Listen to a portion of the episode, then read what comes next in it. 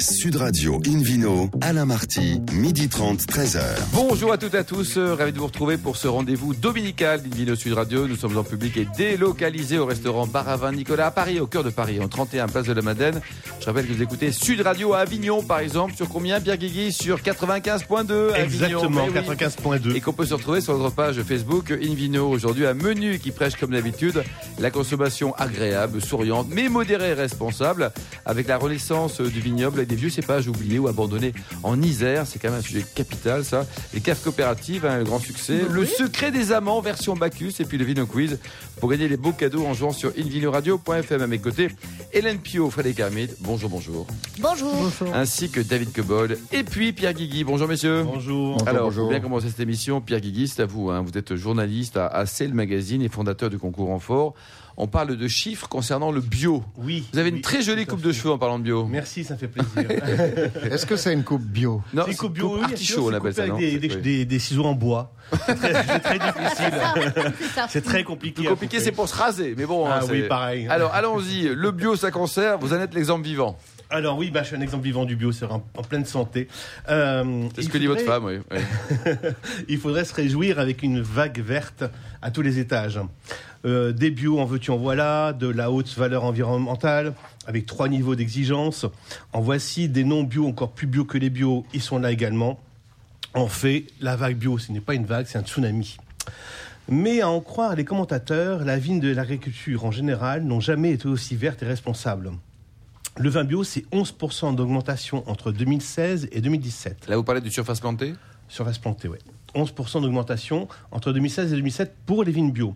Mais 11%, c'est vraiment pas grand-chose Oh, c'est si pas on mal, considère que ça représente 467 nouveaux domaines par an, qu'il y a 85 000 domaines viticoles en France, ce qui veut dire que il faudrait compter à peu près allez, 170 ans pour convertir tous les domaines Pierre, en question France. bête. Comment on fait pour devenir un domaine bio? Il faut faire euh, trois années de conversion. À conversion, c'est quoi? Conversion, c'est un passage entre le conventionnel et le bio où pendant trois ans on n'utilise aucun produit chimique de synthèse. D'accord, sur le Dans les vignes. Sur le vignoble, dans les vignes. Sur le vignoble, ouais. Contrôlé Donc, par des analyses. Ouais, contrôlé Ah par bah oui, des c'est organismes. malins parfois qui sont. Ouais, hein. c'est contrôlé par des organismes extérieurs. Et qui sont- aussi suivre un protocole de Vidif Bien sûr. Il y a, après la, la, la, la vigne, il y a un, un- un charte, une charte de vinification, un cahier des charges, qui est aussi réglementé et, et contrôlé par les. Et ça, c'est contrôlé, hein, tout- tant sûr. dans la vigne que dans, que dans les Ouais. chais également. Et après, régulièrement aussi, quand on est certifié. Il suffit pas d'être certifié. Et, Ouais. on reconnaît une dégustation que le vin est bio ou pas? C'est-à-dire qu'on goûte un vin, tiens, Alors- c'est vrai, ça c'est un vin bio, ou alors prof, si c'est pas du tout bio. c'est pas- c'est- Non, c'est-à-dire qu'on ne reconnaît pas que les vins sont bio, mais ce qu'on reconnaît, ce qu'on sait, c'est que les chiffres parlent pour eux-mêmes. Euh, par exemple, si vous prenez le concours euh, de- du, du Challenge international, non, pardon, le mondial de Bruxelles, il y a à peu près 10 000 vins à peu près inscrits, 11% de vins bio qui sont inscrits, et il y a 30% de vins bio qui sont médaillés. C'est-à-dire qu'en principe, on devrait trouver la même proportion. Et alors, proportionnellement, il y en a plus, quoi. Proportionnelle, il y en a plus. ouais. D'accord. Alors, les, les chiffres, c'est- intéressant. On, on fait dire ce qu'on veut aux chiffres, bien évidemment. Mais ce, ce qui se passe aujourd'hui, c'est que il y a énormément de communication sur le bio, comme quoi on fait des efforts dans tous les sens, etc. Mais au final, donc on parle de 11% d'augmentation tous les ans, mais 11% de 6 000, c'est rien. Oui, on, parle de taux de croissance important, mais on part de bas. Et si on parle du, du taux de croissance, la ce que représentent les bio par rapport au conventionnel, les, les- les- ce qu'on appelle les, donc les, les nouveaux, nouveaux producteurs bio, c'est 0,6 0,6 de l'ensemble. 0,6. Qui quoi. se, con- qui se Et dans les concours dégustation, vous faisiez référence à ça, on, on a dans les mêmes catégories bio et pas bio, et, et on ne sait pas si c'est bio ou pas bio ou pas. Alors, par exemple, a- Mondial de Bruxelles, euh, Challenge, etc., tout est mélangé. C'est-à-dire que les analyses ont été faites par le Mondial de Bruxelles. et Ça, c'est bien que ce soit mélangé, Ouais. David, non Tout à fait. Oui, c'est bien. C'est-à-dire tout à fait. qu'on juge le vin. On ne juge pas la procédure. Exactement. Moi, j'avais euh, le concours international des vins biologiques. euh, j'ai- pendant des années, j'ai mis des vins en conventionnel dedans pour vérifier un peu le niveau. J'avais pris des, des vins qui étaient médaillés à d'autres concours. Et je les ai intégrés au, au- À l'aveugle, tout ça. À l'aveugle, bien sûr. Oui. Pour voir un peu le niveau d'exigence. Ça me permettait, moi, de savoir si les jurés étaient plus exigeants avec le concours euh, des vins bio ou pas. Et il se trouve que, en général, quand les gens arrivent pour déguster des vins bio, ils sont plus exigeants. Pour deux raisons. Ceux qui sont sceptiques, Oui, c'est ça. Ils sont, ils sont plus exigeants. Et ceux qui sont favorables en disant on va augmenter la rigueur pour qu'on ne soit pas critiquable. Donc, de deux côtés, euh, on a cette exigence-là. Très bien. Alors, il y a aussi les, les chiffres d'un garçon qui s'appelle euh, Olivier Gerbeau, qui a fait des statistiques pour voir quelles étaient les notes des vins bio euh, par rapport aux notes des vins non bio. D'accord. Alors, il a travaillé sur les États-Unis, il a pris tous les, toutes les notes des anglo-saxons et euh, il s'est rendu compte qu'il y a à peu près, je crois, c'est 7-8% de points supplémentaires pour les vins qui sont en bio. Donc tout ça, c'est tous les dégustateurs anglo-saxons. Et là, il est en train de faire une étude sur tous les dégustateurs français, donc la RVF, Bétané de Sauve, euh, les, chiffres qui étaient avec Goemio et tous les, toutes les, les bases de données où il y a des chiffres de notation et où on peut distinguer le bio du non bio. Il est en train de faire une comparaison pour voir si les bios sont mieux notés ou pas. D'accord. Alors, ce qui est assez intéressant, hein, euh, le- les premiers chiffres laissent entendre que le bio est, est plus qualitatif, mais C'est une tendance, quoi. C'est une tendance. c'est- C'est c'est pas forcément parce que c'est en bio, c'est parce que déjà le viticulteur est plus souvent dans ses vignes, Oui. il a moins de protection, donc il est obligé de faire beaucoup plus attention. Ouais. Il est plus exigeant, Il est plus exigeant. plus de temps. Tout ça, Et c'est surtout que dans une sélection, moi je vois quand je fais mes sélections pour terre de vin, à qualité égale, encore une fois, hein, quand j'ai le choix entre un vin bio et un vin non bio, encore une fois à qualité égale et que je dois choisir, bah, tant qu'à faire, je prends un C'est bio. sûr, parce ouais. que ça protège Ça, c'est autre chose, c'est un biais, ça. Ben, c'est- oui, Euh, c'est un critère en que, plus. or que l'approche c'est pas un biais. là, Mm. il n'y a pas de biais. Ouais, vous, vous biais. éliminez le, le Et biais. il n'y a pas de prix non plus, hein, Pierre Non, euh, alors malheureusement, c'est un peu compliqué, surtout que la concurrence et les fraudes est en train de, de, de faire un, un grand ménage dans tous les concours. Mm. Ils sont en train de surveiller tous les concours, ils sont sur place, ils, ils en- ils envoient des équipes complètes. Ils étaient Et- présents la semaine dernière au concours Vinali où j'ai goûté. Ouais, ils étaient au concours Jean École avec Ouais. neuf personnes, neuf agents. Mm. Je sais que pour le concours des vins bio au mois d'avril, je Vous sais que aurez, j'ai une équipe qui va descendre. Bon, ce qui est très bien, non? Oui, Euh, oui, oui, mais le problème c'est que leur exigence c'est d'avoir trois vins dans la même catégorie, donc on est obligé d'é- d'élargir les catégories. Ah. Et donc du coup, par exemple, En tout cas, pour si- l'intérêt et la crédibilité du concours, c'est une bonne alors, chose. par rapport au prix justement, si on avait si on avait envie de mettre le prix, on ne pourrait pas, par exemple. Non, s'excuse, c'est aussi ouais. un problème. Merci beaucoup Pierre, on va vous retrouver régulièrement sur ces sujets et d'autres sujets également. Une vidéo Sud Radio retrouve maintenant Frédéric Camine, journaliste justement à Terre de Vin, on en parlait tout à l'heure, pour nous parler de l'Isère. Mais il y a du vin là-bas? Eh ben oui, et il y a même Il y a- des cépages avec des de noms bizarres sympa, que vous euh, ne connaissez sans doute pas et que je ne connaissais pas il y a encore pas longtemps. Donc euh, oui, oui, ça existe. Alors, pour être honnête, pendant longtemps en Isère, alors il y a eu la crise du phylloxéra comme partout en France, qui a décimé les vignes, etc. Et on a plus replanté euh, du tabac qu'autre chose, hein, donc euh, ça n'avait pas. Ah mais c'est pour ça que le vin a parfois un goût de tabac, non? C'est ça, ça n'a rien à voir non, non, C'est pour ça qu'il ça, fait un tabac. Il fait un tabac, oui. Et, euh, et puis on a surtout développé après euh, les cépages avec des gros rendements comme euh, le gamay, le pinot noir, le chardonnay, c'était plus facile. C'était aussi à l'époque où on produisait beaucoup pour des vins euh, au quotidien et on s'occupait peu de qualité et surtout des volumes. Donc euh, ça n'a pas été une priorité pendant très longtemps. Et puis euh, dans les années euh, 70, euh, donc il y a eu le l'IGP Isère qui a commencé à se dire bah, vu qu'on n'a pas quand même tant de volume que ça, autant miser sur des cépages euh, indigènes et autochtones. Ce qui après s'est beaucoup fait dans le sud-ouest, à peu près à la même époque, en Corse, dans le Jura. Voilà, pourquoi se battre sur le pinot noir et le chardonnay et le merlot que tout le monde peut faire Autant quand on a des cépages intéressants, euh, les travailler. Alors les cépages à l'époque n'étaient pas intéressants dans, en d'autres temps, j'allais dire, et, quelques décennies avant, parce que bah, ils étaient trop productifs, trop irréguliers. C'était trop productif euh, quand c'était à 80 hectolitres, ça faisait des trucs euh, infâmes. Euh, c'était trop tardif. Maintenant, avec le réchauffement climatique, ça devrait s'arranger. Enfin, ça s'arrange d'ailleurs. Donc, c'est vrai que c'est plus intéressant de replanter. Alors, un dénommé Nicolas Gonin, qui est un, autochtone aussi, passionné d'ampélographie, a commencé à essayer de, de recréer un domaine. Alors, il n'y en a pas à vendre, évidemment, hein, donc euh, il a dû en créer un. Alors, il a récupéré quelques rangs euh, de vignes familiales. Et après, il a récupéré 3,08 hectares auprès de 20 propriétaires les petits bouts pour en fait obtenir des droits de plantation, pour replanter des trucs qui l'intéressaient. Alors, euh, au chef, hein, le village en question qui est à côté de Il Bourgoin-Jallieu, s'appelle au chef. Au ch- le chef, hmm Le chef. le chef, ah le chef si vous préférez, Ah, le chef. et euh, qui est donc euh, toute la, le vignoble en question est entre Lyon et Chambéry hein, pour euh, pour schématiser. Et puis il a commencé à replanter des cépages, enfin en tout cas il a voulu replanter des cépages qui l'intéressaient. Et notamment, alors, des choses un peu plus connues comme la mondeuse, comme l'altesse, comme la jacquère, qui sont des cépages savoyards, le vionnier, qu'on retrouve bien sûr en, en Condrieu, qui sont des cépages locaux, mais un peu plus connus. Et puis des choses comme la verdesse. Alors, la verdesse, il avait quelques pieds, lui, dans son jardin. Il s'est dit, mais ça donne des choses intéressantes. Je suis sûr que ça peut être sympa. Sauf que c'est pas, c'était plus inscrit depuis longtemps dans la liste des cépages, donc il pouvait pas replanter. Alors il est allé euh, voir un dénommé Jean-Marie Boursicot, qui est un grand empélographe. Empélographe, c'est la science des cépages, avec quelques feuilles euh, qui sont arrivées toutes séchées dans son sac. Mais le Jean-Marie Boursicot a dit, mais oui, oui, euh, c'est bien le cépage de la verdesse et ça existe et ça peut être intéressant de le travailler. Il a trouvé où alors les cèpes, les pieds? Les pieds dans ces vignes familiales, il y en avait quelques pieds par-ci par-là autour du village en, en question.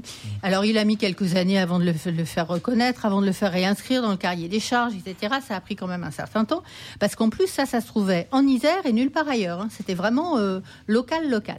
Et, euh, et finalement, il a réussi euh, à en replanter un peu, souvent surgreffé euh, sur du chardonnay, et et ça donne des vins vraiment très intéressants. C'est, minéral, c'est frais, ça a des arômes de fruits exotiques, de euh, Le de degré d'alcool est comment citronné très bas. c'est ça l'intérêt. Bah, c'est que ça, c'est des vins qui titrent entre 10 et 12 degrés, donc qui sont euh, très On peut agréables. se faire plaisir en prenant deux verres, par exemple. Exactement. Donc il a poursuivi après avec le persan, qui est là plutôt un cépage en rouge.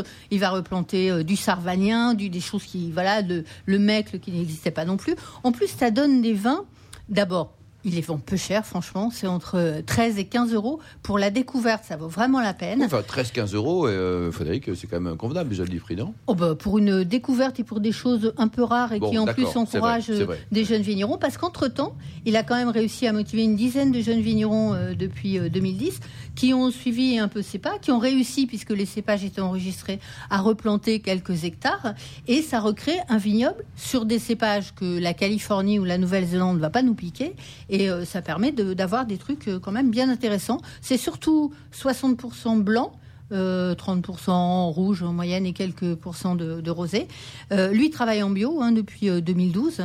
Et euh, vraiment, ça, je trouve que ça mérite le, le détour si vous allez en vacances. Et on peut les alors- trouver où alors ces, ces vins? Alors, c'est surtout vendu en région, pour être honnête, Euh, mais c'est vendu aussi de plus en plus dans les stations de sport d'hiver de Savoie, puisque c'est juste à côté. Donc, euh, et puis euh, Nicolas, Go- Nicolas Gonin a un site, bien sûr, donc ça, ça vaut la peine de goûter, vraiment. Bon, à déguster, David, c'est à découvrir aussi, ça fait partie des curiosités. Quoi. Moi, je crois qu'il faut, il faut défendre et encourager la plantation et le sauvetage des cépages Ouais, c'est ancestraux. Je- J'en ai parlé plusieurs fois à cette antenne. Euh, Jean-Michel Boursico, que je connais bien, qui était à l'INRA et à l'Agro Montpellier, a énormément fait avec, avec toute une équipe aussi à l'ITV pour sauvegarder. Il y a des, il y a des euh, comment on appelle ça, des, hum, des plantations dans chaque région euh, pour sauver les cépages autochtones. Il y a 26 en France. Merci bah, David, Frédéric, euh, Hélène, à tous, à Pierre. Dans un instant, le Ville Quiz pour gagner un beau cadeau en jouant sur invinoradio.fm. Et après, on va continuer avec une- un début de chronique hein, concernant les caves coopératives de qualité. C'est presque un pléonasme. Sud Radio Invino, Alain Marty, midi 30, 13h. Retour au restaurant Bar à Vin Nicolas. Eh bien oui, nous sommes à Paris, au 31 Place de la Madeleine, pour cette émission en public et délocalisée avec euh, Hélène Pio, la reine, la reine, la reine du grand sourire, Hélène.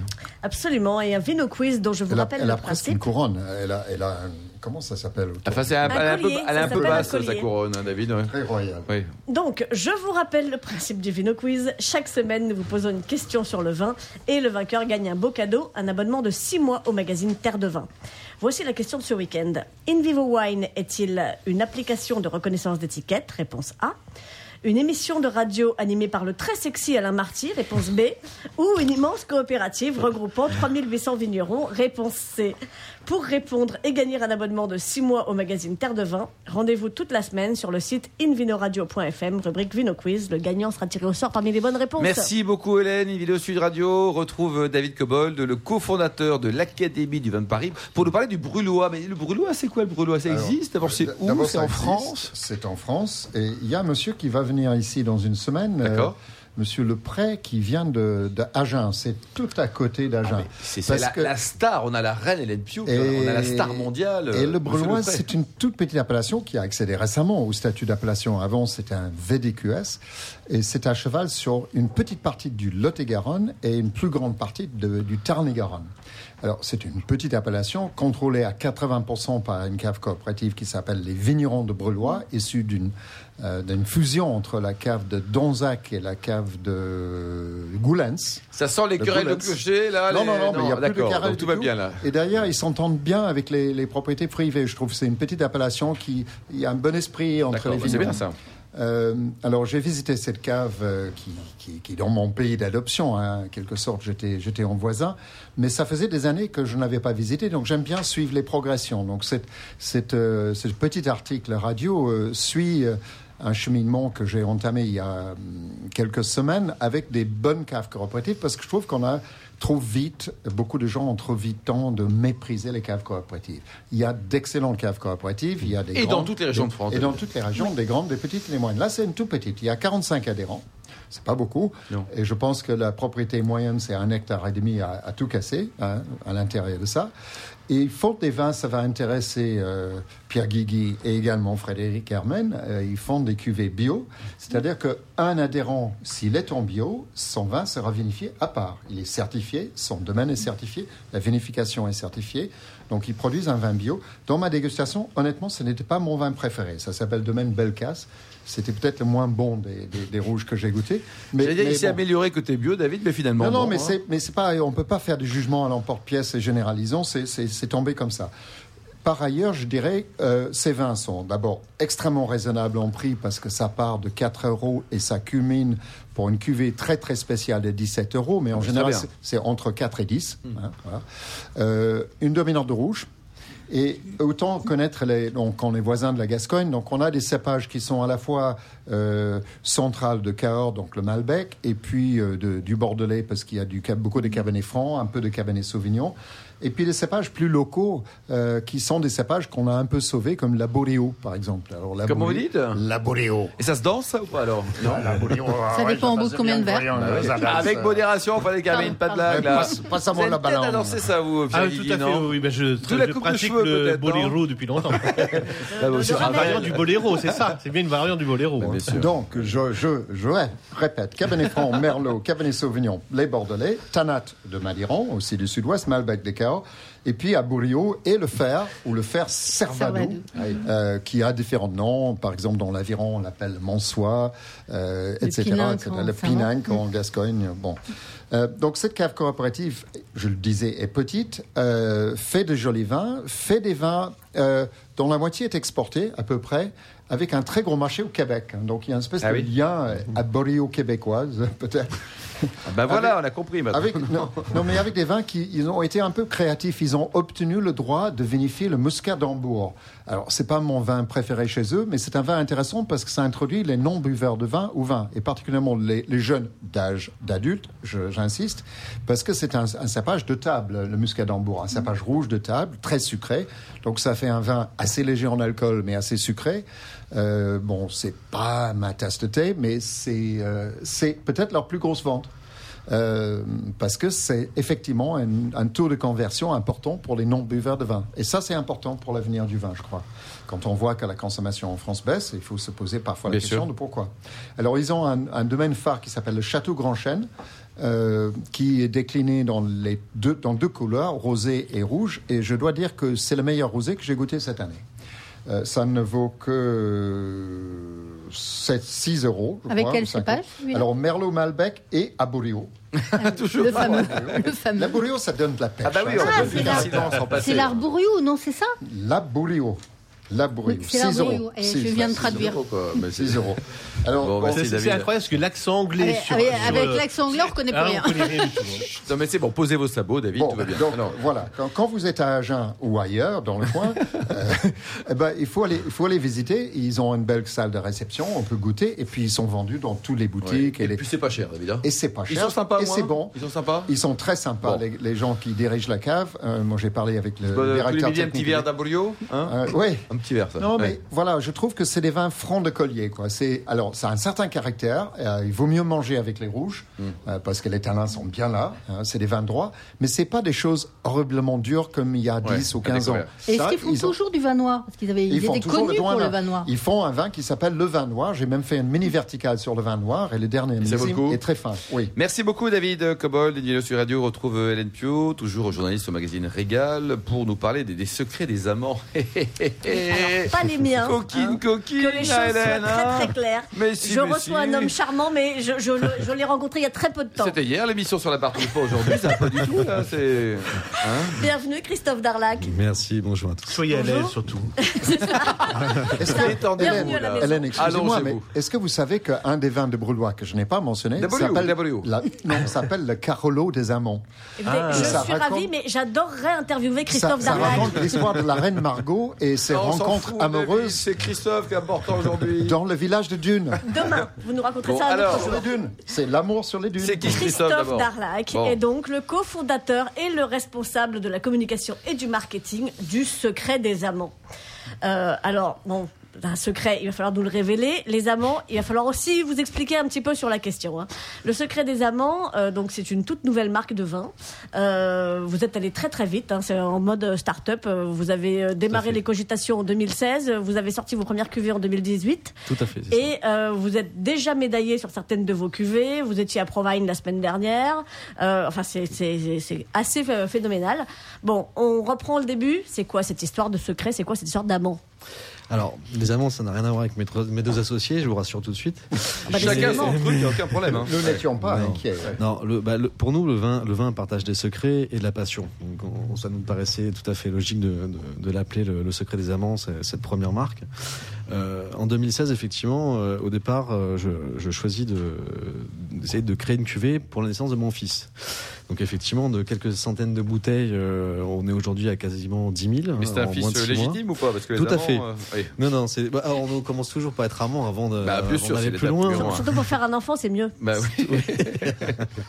Il faut en passer bon? par là, effectivement. Ah bah non, pas du tout.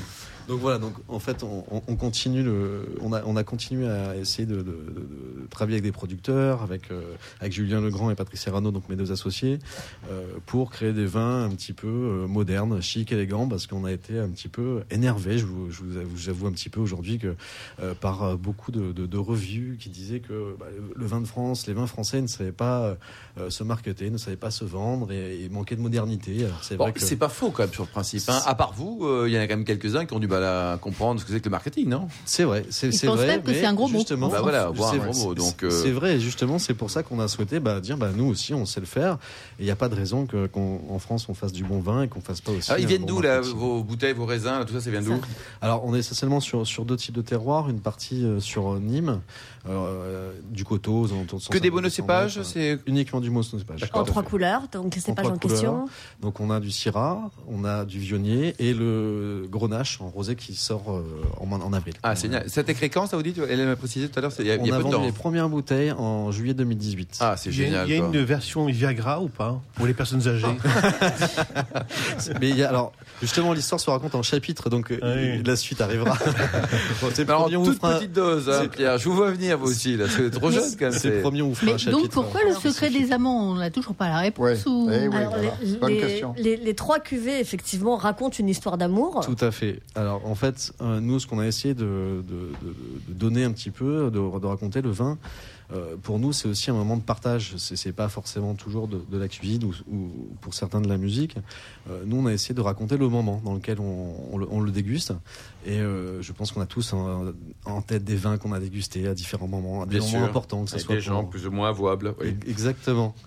Tout à fait. Donc c'est On peut les trouver où, ces bouteilles? Alors. On peut les trouver euh, pour les particuliers sur notre site internet, le secret des amants-20.com. D'accord, Et essentiellement, notre réseau actuellement, c'est euh, CHR, restauration, caviste. d'accord. On travaille un peu à Luxembourg. On est en train, on va au mois de juin aux États-Unis, donc on va les présenter à New York et Chicago. Euh, on a présenté récemment à Monaco pour la Magic Game. Donc euh, en fait, la Magic Game, c'est euh, euh, un salon international sur les mangas, bandes dessinées, puisque chaque chapitre est relié à une, bande dessinée. Ah. Qu'on peut retrouver sur le site internet. tout à fait, par une illustratrice belge, Maëlle Thierry, qui est absolument euh, Que l'on for- salue. formidable. Et, euh, Et qui raconte donc ces trois cuvées. Je, je vous interromps parce que je- ça ça m'intéresse cette histoire Bien d'amant sûr. quand même. Les trois, les, les- les trois cuvées, donc c'est la rencontre, les amants naissants et l'envie Tout en à fait. rosé. Voilà. Donc euh, ça ça répond à la question de ça Frédéric Hermine. Voilà. Qu'est-ce Combien que c'est que cette combien histoire ça coûte, on Christophe on est- on veut pas dépasser les, les 10 euros, on est sur un prix conseillé public. D'accord. Et comment vous avez fait pour financer la boîte? Parce qu'il faut porter les Alors- stocks, tout ça. Là, il faut avoir un petit peu de sous Tout quand même. à fait. Eh ben, écoutez, nous, puisqu'on on, on s'est dit, on va, on va aller jusqu'au bout de, de- de l'idée sur le mode startup, on, on est passé par Ulule, hein, sur, donc sur du crowdfunding au départ. Vous avez récupéré combien? 8500 euros. Ah, très bien, c'est En le 30, début, ça. en 30 jours, on a vendu 750 bouteilles en pré-vente. Euh, personne, tout le monde nous disait qu'on n'y arriverait pas. On, on l'a fait. Donc pour l'instant, vous êtes en mode start-up, vous ne payez Tout pas, vous bossez comme des fous, mais ça va y- on va y arriver. Alors, ah, on commence un petit peu parce qu'on a, on a déjà recruté une stagiaire en commerce international Ah, très bien. euh, pour, pour justement développer la partie export. Bon, très bien. Vous rappelez le prix, donc combien ça coûte ça Bravo. 10 euros. 10 euros. Et alors, on peut le trouver, votre site, comment il s'appelle ce site là Secret des 20com bah, Très bien. On vous souhaite beaucoup de bonheur, beaucoup de courage. Non, c'est bien Merci. Non, c'est bien. Merci, euh, merci à tous. Euh, merci Christophe, merci Hélène, Frédéric et David. Fin de ce numéro d'Invino Sud Radio. Pour en savoir plus, rendez-vous sur le site hein, sudradio.fr, invinoradio.fm ou notre page Facebook Invino. se retrouve samedi prochain. Bah, il falloir attendre un petit peu de temps, à 12h30 précise, pour une nouvelle émission, toujours en public et délocalisée. Nous serons au restaurant Bar à Vin Nicolas à Paris, au 31 Place de la Madeleine. D'ici là, excellent déjeuner. Restez à l'écoute de Sud Radio et surtout observez la plus grande démodération.